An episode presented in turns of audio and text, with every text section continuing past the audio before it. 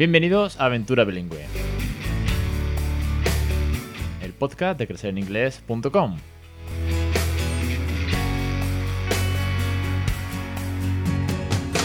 Capítulo 254, 29 de abril de 2021. Muy buenas, mi nombre es Alex Perdel y esto es Aventura Bilingüe. Ya sabéis que este es el podcast sobre bilingüismo real, sobre todo los tips, consejos, entrevistas, todo eso y mucho más. Hoy voy muy, muy, muy rápido porque tengo conmigo al otro lado a Xavier Cisber, presidente de la Asociación de Enseñanza Bilingüe ya amigo después de tantos años y que he hecho en falta el CIE del año pasado. Nos quedamos con tantas ganas y lo traigo hoy después de mucho tiempo que Xavier no pasa por aquí porque hay un artículo del 8 de abril que se llama Ni bilingüismo ni enseñanza bilingüe en Madrid. Y es un artículo que da para una buena charla, un, buen café o una buena cerveza con Xavier.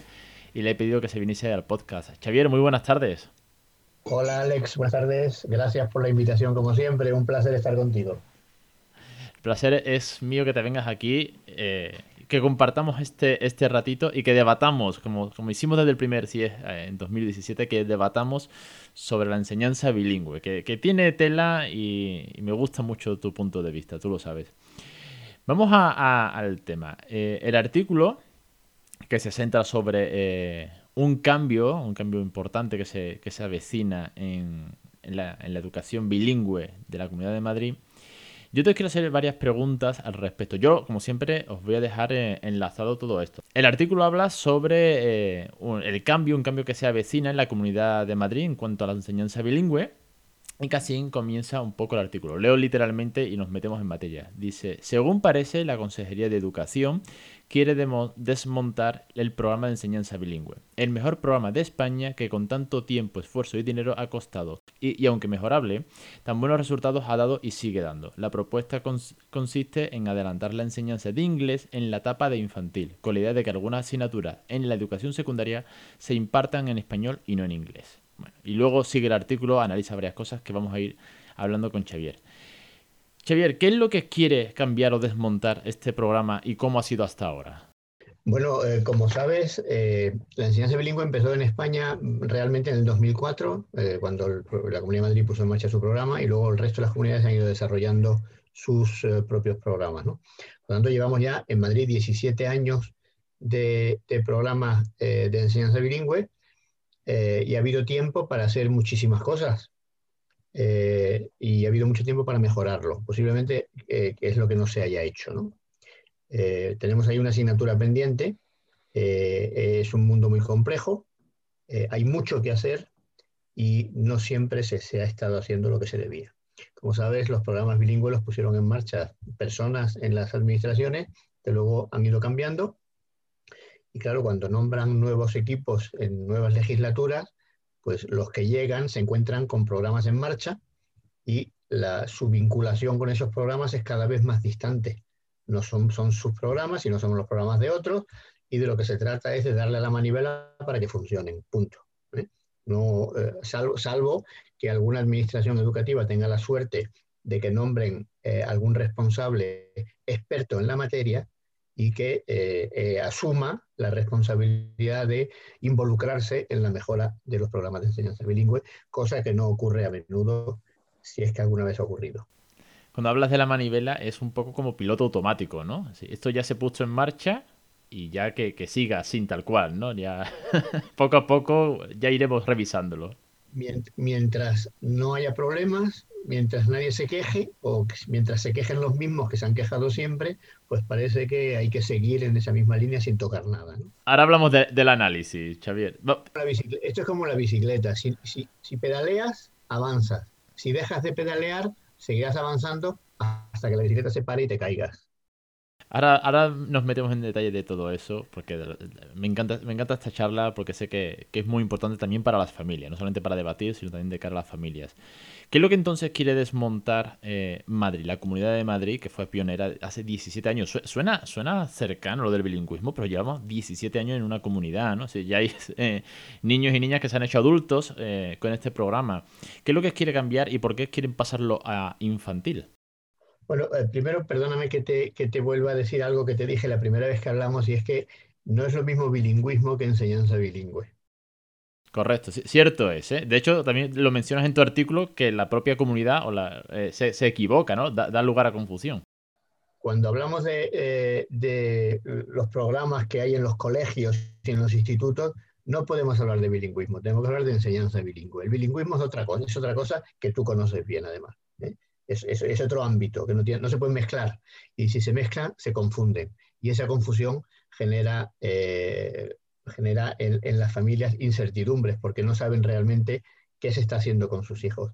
Y a las familias, que es lo importante, que es el, objetivo y es a quien hay que atender y satisfacer, eh, hay que explicarles las cosas muy bien.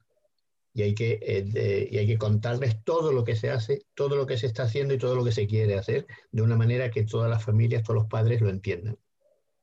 Eh, y sin embargo, en políticas educativas lo que se hace es poner en marcha programas y nadie sabe nada. ¿eh? y las familias pues ven, ven pasar las cosas, afectan a sus hijos, pero no, no tienen capacidad de intervenir ni de opinar. Cierto es, cierto es que si ya de por sí el bilingüismo genera dudas, bilingüismo, ¿eh? lo que es el bilingüismo eh, de los no nativos, si eso ya genera dudas, en la educación bilingüe, que además en un centro, ya apague vámonos, porque si no te lo explican siquiera, no te lo explican bien, es un poco, es un poco caótico. Pues para que te hagas una idea, Alex, y volviendo a la pregunta, a la pregunta que has hecho, eh, lo que parece que, quiere hacer la comunidad de Madrid para, para explicártelo de una forma muy visual es cuando estás acostado eh, y estás, tapado con una manta, eh, que te llega a mitad de, a la cintura y tiras para arriba para taparte hasta el cuello, pero te destapas los pies. Es decir, tapas una parte, pero destapas otra. ¿Quiere decir que van a pasar de enseñar, eh, de, aplicar un programa de educación bilingüe en, que ahora mismo no está en infantil, porque además es una enseñanza no obligatoria, entiendo, y lo pasan a infantil y lo quitan de la parte de arriba, de secundaria? Ese es el planteamiento. Entonces eso tiene, eso tiene varios problemas. Es decir, vamos a la parte de arriba. Si tú reduces eh, en secundaria la intensidad de enseñanza bilingüe, lo que vas a hacer es tirar a la basura toda la inversión que has realizado en formar profesores ¿eh? y todo el trabajo que has hecho en esa etapa, pues lo desperdicias, por un lado, porque se han invertido muchísimos millones de euros en formar profesores y en poner en marcha institutos bilingües. Eh, por lo tanto, eh, ese, ese, tema va a tener un efecto eh, importante. ¿Qué va a pasar con todos los profesores que están impartiendo sus asignaturas en secundaria en inglés? Si ahora se les van a decir que no, que ya tienen que dejar de dar eso en inglés, que lo tienen que dar en español. Bien, por lo tanto, ahí va, ahí va a haber un problema importante.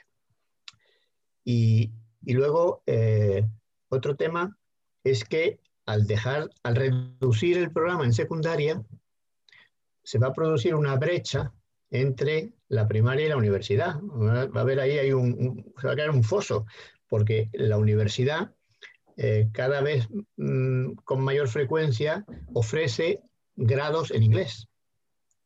Para poder seguir los grados en inglés, los alumnos tienen que venir muy bien preparados. Y hay una continuidad entre primaria, secundaria y universidad.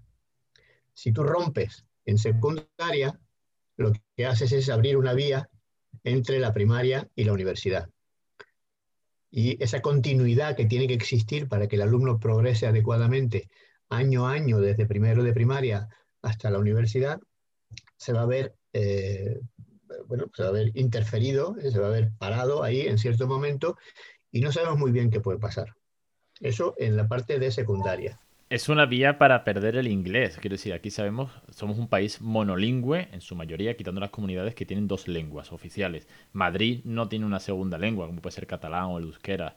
Quiero decir, aquí no somos eh, nativos del inglés mm, del día a día. Eh, a mí se me hace difícil imaginar que una persona, un niño, ¿no? Que, que de pronto le cortas el inglés diario eh, continúe con ese input, si la familia no pone medios, eh, por mutuo propio. Y luego la carrera, pues vendrá el, el guantazo, ¿no? Porque mm, los que hemos vivido el inglés de, nuestra manera en los 80 y los 90, sabemos que en, el, en cuanto lo dejas, en cuanto no tienes input, eh, lo sufres, es decir, pierdes, pierdes el nivel.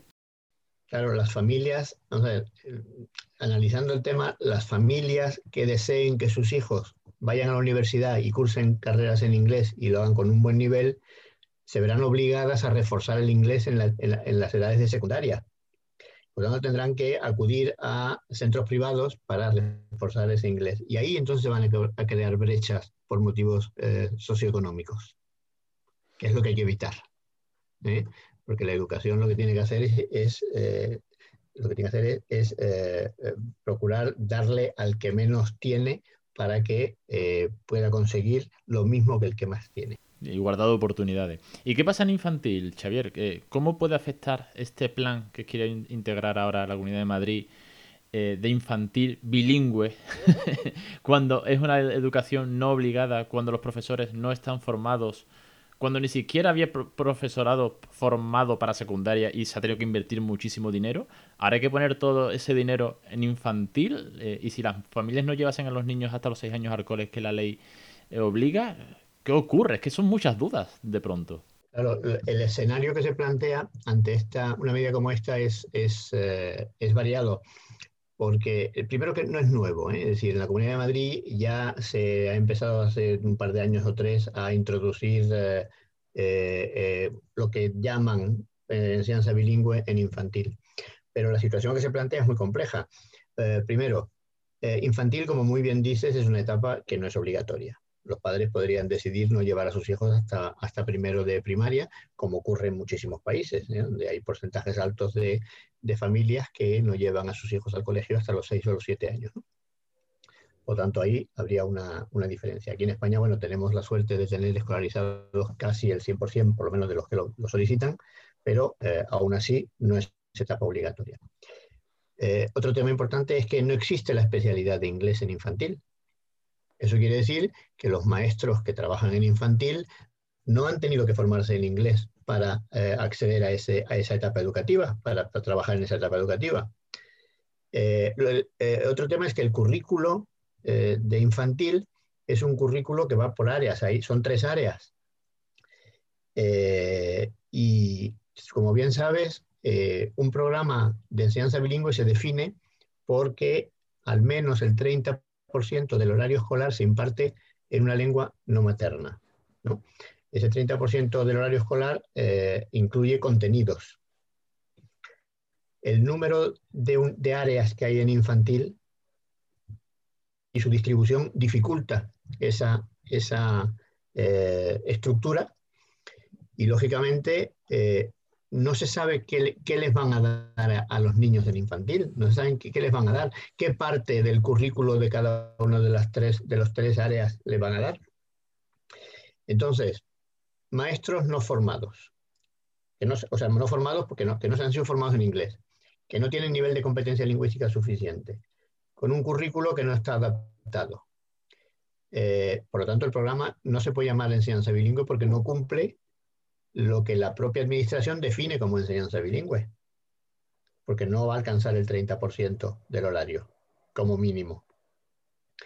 Por lo tanto, es como una aventura donde lo que habrá que hacer, si es que lo deciden finalmente tirarse a la piscina con todo esto, es invertir una enorme cantidad de dinero en formar a todos los maestros de infantil, pero eso no se consigue en un año, ni en dos, ni en tres. Entonces, ¿qué va a pasar con todos los alumnos que van a empezar a recibir clases de inglés con maestros con unos niveles bajísimos de inglés, con desconocimiento de la lengua, de la metodología? Eh, bueno, eh, yo no llevaría a mi hijo a un centro de eso. A ver, tengo dos preguntas. Es que, tal y como lo vas planteando, se me pone la piel de gallina. Por un lado, voy a comprarte, o le voy a comprar a la Comunidad de Madrid, la idea de enseñanza bilingüe infantil. Venga, me la creo, ¿vale? En el modelo más idílico eh, y perfecto, la compro, porque quita secundaria. Quiero decir, hazlo todo. Oye, pues voy a empezar a anticipar la edad, incluso a, los, a, los, a las guarderías, y, la panadera también tiene que saber inglés. Todo esto es muy perfecto, pero no quiere secundaria, ¿no? Lo que hemos hablado antes. Cuidado, Alex. Nadie discute y nadie rechaza que se introduzca una lengua extranjera en edades tempranas. El problema es hacerlo mal, que es lo que volvemos siempre. La ley, la ley lo establece desde el año 2002. ¿eh? La ley establece claramente del año 2002 que se eh, procederá a la incorporación, a una aproximación a la lengua extranjera, especialmente en el último curso de infantil. Es decir, que la ley abre la puerta. La Comunidad de Madrid tiene aprobado desde el año 2008 un decreto que establece que, todos los niños de infantil tienen que recibir una hora y media de inglés a la semana, desde el año 2008. Está muy bien, está muy bien. Juegos, canciones, eh, aspecto lúdico, contacto con la lengua, eh, sonidos, perfecto. Para luego dar paso ya a un programa estructurado como estaba en primero de primaria. Lo que no se entiende muy bien es por qué quieren tirar de la manta y destaparse los pies, o taparse los pies y descubrirse el cuello y el pecho.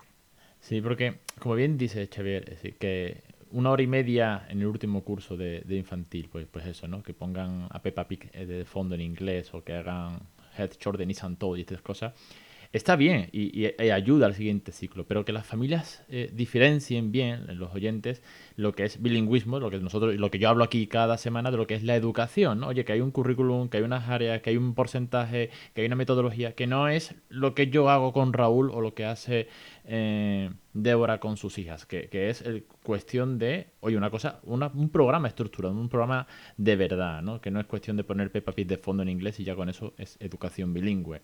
Claro, pero cuando tú planteas, o bueno, cuando tú comentas, mejor dicho, perdona, cuando tú comentas el planteamiento que hay, ¿no? De pasarlo a infantil con esa serie de dudas, con esa serie de dudas, tanto de equipo, de equipo de docentes, preparación, lo de las áreas que comentas, el porcentaje, Claro, a mí como padre aún me surgen más dudas de que esto sea un centro bilingüe, que es lo que siempre decimos. Y entonces al final volvemos a lo de siempre, que es esto ni es bilingüismo, ni esto es nada, eh, todo es igual, se corre ese bulo ¿no? de que esto no sirve para nada.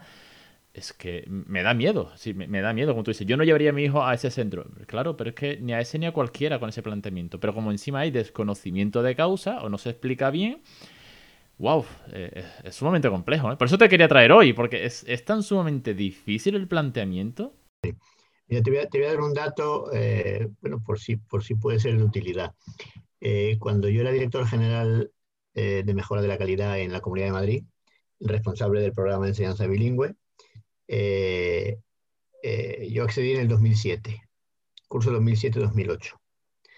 Cuando yo me hice cargo de la dirección general, faltaban casi cuatro años para que, tres años, tres años y medio, para que los alumnos, los primeros alumnos que empezaron el programa bilingüe en 2004 llegaran a primero de la ESO. Estaban en tercero. Les quedaban tres años y, sí, tres años. Durante los tres años, 2008, 2009 y 2010, estuvimos formando a todos los profesores que quisieron y que pudimos de secundaria para prepararlos para cuando llegaran los alumnos de primaria al instituto. O sea, tres años antes empezamos a formar. Tres, dos y uno. Por tanto, cuando los primeros eh, alumnos de los colegios bilingües llegaron a los institutos, teníamos cientos y cientos de profesores formados, tanto lingüística como metodológicamente. Claro, si ahora se toma la decisión de hacer esto en infantil y no se ha previsto ni siquiera que en la carrera tengan algún tipo de formación que les ayude a, impartir eh, algo en inglés aparte de juegos y canciones, pues eh, la, inversión que va a haber que hacer en formación, en dinero y en tiempo, pues va a ser terrible. Y a mí no me preocupa eso, a mí no me preocupa que, que, se gaste el dinero, bueno, me preocupa que se gaste bien, pero que si se gasta mal, ¿qué le vamos a hacer? Pero lo que me preocupa es el impacto que puede tener en los jóvenes, porque estamos hablando de su educación. Que no, no, podemos jugar con los niños. ¿eh? Tenemos que ser serios y responsables. Si una familia, un padre, una madre quieren hacer experimentos con sus hijos, es su problema y son libres de hacerlo. Pero la administración no puede hacerlo, entre otras cosas, porque no son suyos. Suena experimento. Y con eso quería enlazar a, una parte que, decías en tu artículo, que parece que esto, todo y se pone, eh, parece apuntar, al igual que con el famoso comité de expertos de la pandemia, que detrás solo haya decisiones, eh, productos de ocurrencia, porque ¿quién avala todo esto, no? ¿Quién, quién, evalúa que, quién, quién traza este tipo de estrategias para que esto suceda? ¿Hay un comité de expertos como el de la pandemia o es eh, a libre albedrío de, oye, vamos a gastar el dinero en esto y no en lo otro? Bueno, eh, según eh, la información de la que disponemos, no hay ningún comité de expertos. Pues, pues, podrían llamaros, Xavier, podrían llamaros. Lo único que hay es un estudio que se atrevieron a hacer hace unos años, que además le encargaron a la Universidad de Washington, no de Washington DC, sino del estado de Washington, en el Pacífico, que vinieron, o sea, cruzaron medio mundo para venir a Madrid, hicieron un estudio que fue muy sencillo, que consistió en meter eh, una hora de auxiliar a la semana, creo recordar, está el estudio, en nuestra página web está publicado el estudio y, la, y nuestra respuesta a ese estudio, nuestro análisis de ese estudio. Entonces, le dieron a una serie de, de alumnos, de niños en infantil, clases de inglés durante ocho semanas y descubrieron que al final de las ocho semanas los alumnos que habían recibido clases de inglés sabían algo más que, lo que a los que no se les había dado clase en inglés. Con lo cual, eh, claro, eh, con, estudios como ese podemos hacer lo que nos dé la gana. Entonces, yo recomiendo a cualquiera que esté interesado en este tema que lea el análisis que hicimos de ese estudio que está en la página web nuestra lo, dejo enlazado, eh, lo busco y, lo buscas. En el post que siempre acompaña, sí, sí, lo, dejo enlazado. Tú, me, conoces y, sabes que siempre voy al dato. Sí, cuando hablo de, hay un estudio, vale, yo puedo hacer mi argumento, mi opinión personal, o la que la persona que venga entrevistada, como vienes tú. Pero cuando hay un estudio, se cita y mínimo le doy la fuente. Y ya cada uno que si quiere echar el rato y una hora en leerlo dos horas, porque suelen ser tediosos y largos, que se lo lean, pero que no digas esto es una ocurrencia de Xavier, ¿no? Ahí hay un estudio que, por cierto, me parece bastante interesante. Si hay un maestro de inglés, el niño aprende algo más que el resto. Hombre, pues. Bueno, por eso recomiendo. pues sí, pero. La lectura del, análisis que hicimos de ese estudio, ¿no? Para explicarlo. Bien, bien. bien. es cuanto menos eh, difícil, ¿no? El, planteamiento, eh, ya te dije, en cuanto vi el artículo te, escribí porque eh, al final la Comunidad de Madrid lleva 17 años, ha sido pionera, ha sido muy discutida, muy criticada también, tal vez por ser también la capital, también por temas políticos, que claro, es que aquí también hay un factor principal, principal, principal, que es el tema político, pero que al final lleva 17 años y es casi que referente, ¿no? Yo puedo decir que por lo que he conocido en CIEP y hablando contigo y con otros muchos mm, docentes, es referente cuando encima ves los programas de otras comunidades. Pues no, no, no, nos olvidemos y que con esto quiero hacer una recapitulación, una, sí, recordar cosas que hemos hablado antes, que es que hay un modelo por comunidad y claro, eh, un modelo por comunidad igual a tú ahora que el criterio sea el mismo, la enseñanza, el método, la forma, eh, la formación del profesorado esto sigue siendo caótico, Xavier. Eh, sí, sí, sí, pero es que lo es desde el principio. Es decir, eh, eh, aquí un problema, un problema importante es que el Ministerio en ningún momento ha sido capaz de liderar este tema y haber hecho algo tan sencillo como reunir a las administraciones, a todas las comunidades y haberles, propuesto ir todos más o menos en la misma línea. ¿no?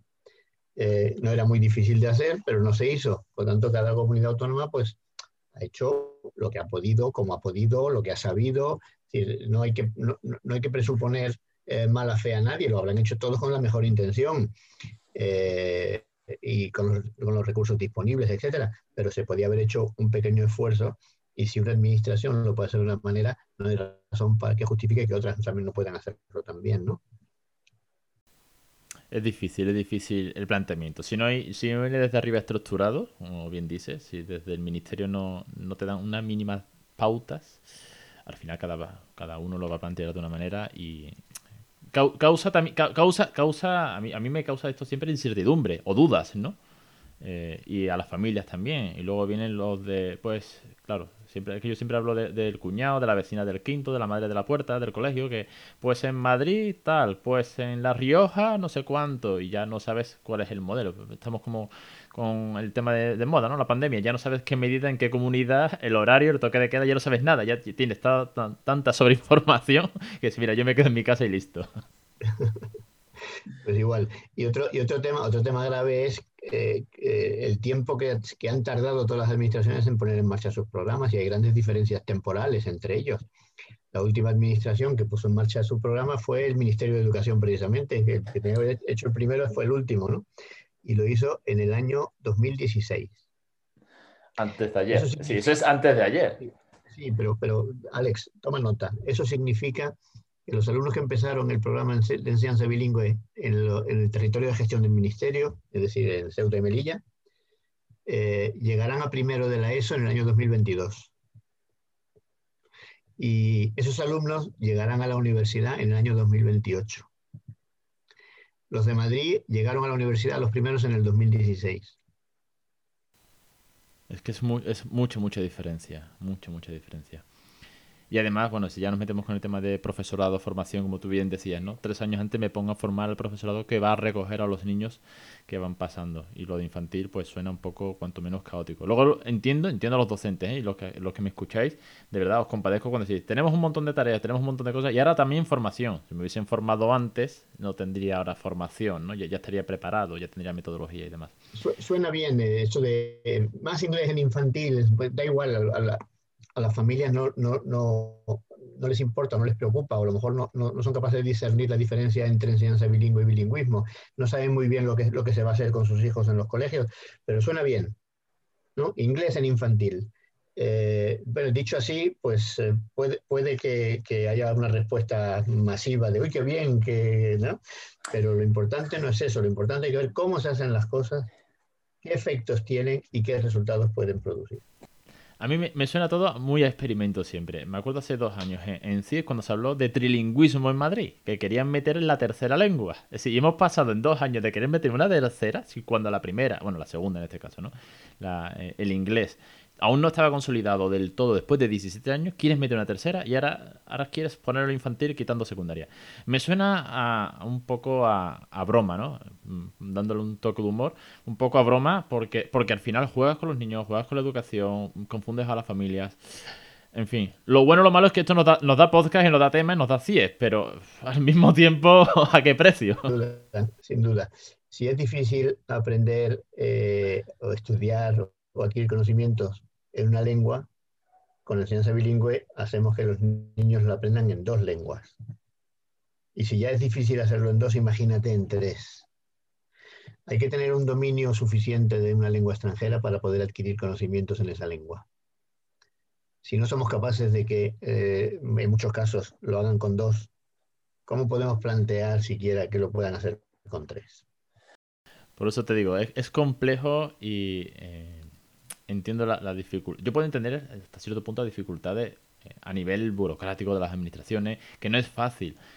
Pero bueno, eh, aquí estáis, por ejemplo, la, asociación, eh, un trabajo analizando los datos, con, con estudio, el sello de calidad que sacasteis hace un par de años, quiero decir, hay expertos de verdad en esto. Y no me meto, que yo me quedo en, mi, en, mi, campo, que yo soy con las familias, que yo no me meto en, el terreno de los docentes, que bastante tiene y su formación primero.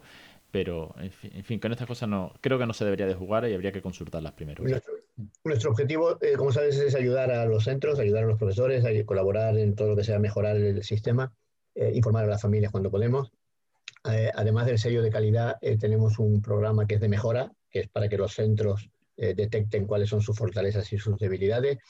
Y, y, posiblemente las familias tengan un gran papel que jugar en esto, y es pedirle a los centros donde tienen escolarizar a sus hijos que busquen sellos de calidad que demuestren que lo que están haciendo tiene, produce resultados. Eso posiblemente sea un, trabajo que tengamos que hacer eh, en el futuro. Deberíamos, deberíamos exigirlo. ¿eh? hace poco respectaba un podcast que grabé hace como que tres o cuatro años con el periodo de la descolonización de preguntas a un centro bilingüe para saber su, su, nivel de bilingüismo, ¿no? Para, para, todo ese tipo, que fue una cosa que, que aprendí contigo en uno de los congresos, ese abanico de preguntas que se le puede hacer a un centro, desde qué metodología, número de horas, qué formación, qué nivel tienen, en fin, hay mucho que exigir, lo que pasa bueno, para, al final... Para conseguir el sello de calidad hay que responder a 200, 200 ítems. ¿eh? Es decir, que cubre las 10 áreas sensibles de cualquier programa de enseñanza bilingüe. No, no me cabe duda que lo habéis trabajado, además sé que habéis tenido eh, grandes expertos detrás, es que no es un sello así al uso, de me lo hago en Canva y lo imprimo, no, no, es un sello bien trabajado. 18 meses de trabajo de un grupo de expertos, eh, pilotado, validado y, avalado por eh, organizaciones internacionales. Y, lo, sé, lo, sé de, lo, sé de, sobra, vi la presentación y la, cosa es que debería estar en muchas puertas. Ese sello debería estar en muchas puertas y no el típico cartel de centro bilingüe y sabe Dios lo que hay dentro. Muchos centros no se atreven y las familias deberían empujar. Xavier, no te entretengo más. Muchísimas, muchísimas gracias de verdad eh, una vez más por venir al podcast. Hace mucho que no hablamos con todo esto de, la pandemia, de perdernos el CIES del año pasado, pero siempre es un placer tenerte y que nos des tu, opinión en el ámbito de la educación bilingüe, que no se debe de confundir, como bien me decías al principio, siempre me das ese toque, que yo hablo todo el día de bilingüismo, pero hay que saber diferenciar muy bien los dos ámbitos. Efectivamente, y los que somos bilingües lo sabemos. Xavier, te espero próximamente. Esta es tu casa. Eh, cualquier artículo, cualquier debate, sabes que tienes aquí tu micro. Un placer, de verdad. Muchísimas gracias. Cuando quieras. Y sabes que nos vemos en CIEB 2021, eh, que este año es en Valladolid, en octubre. ¿eh? Y además, esta vez sí se hace. Yo espero que ya no haya más problemas con, movilidad, que ya estemos todos vacunados para entonces. Es ser muy optimista, pero bueno, entiendo que para octubre todo estará bien y, la verdad es que tengo, que tengo muchas ganas de, ir para allá, con lo cual deseando participar un año más. Estupendo, te esperamos con los brazos abiertos. Xavier, un abrazo. Cuídate, un abrazo, gracias, Alex. Y hasta aquí el programa de hoy. Muchísimas gracias Xavier por tu colaboración, por tus palabras, por explicarnos bien la diferencia que hay entre el bilingüismo, bilingüismo real de lo que yo aquí hablo, ¿no? De la educación bilingüe, que es un punto que hay que aclarar siempre, para que no haya dudas. Y sobre todo, bueno, de poner en valor todo el esfuerzo que hay que hacer y de lo que tenemos que luchar también las familias para que los centros realmente sean lo que dicen o quieren llegar a ser en torno a la educación bilingüe. Os espero a todos vosotros la semana que viene, un programa más, un podcast más, un curso más, un podcast premium más de todo esto y mucho más de lo que va a crecer en inglés.com. Ya sabéis que esta es una auténtica locura. Esto es un proyectazo que a mí me encanta, que es mi día a día, que además disfrutamos ahora en familia también con el cuento. En fin, ya sabéis dónde estoy. Como siempre en las redes, cualquier duda no tenéis más que escribirme. Un saludo y hasta la semana que viene.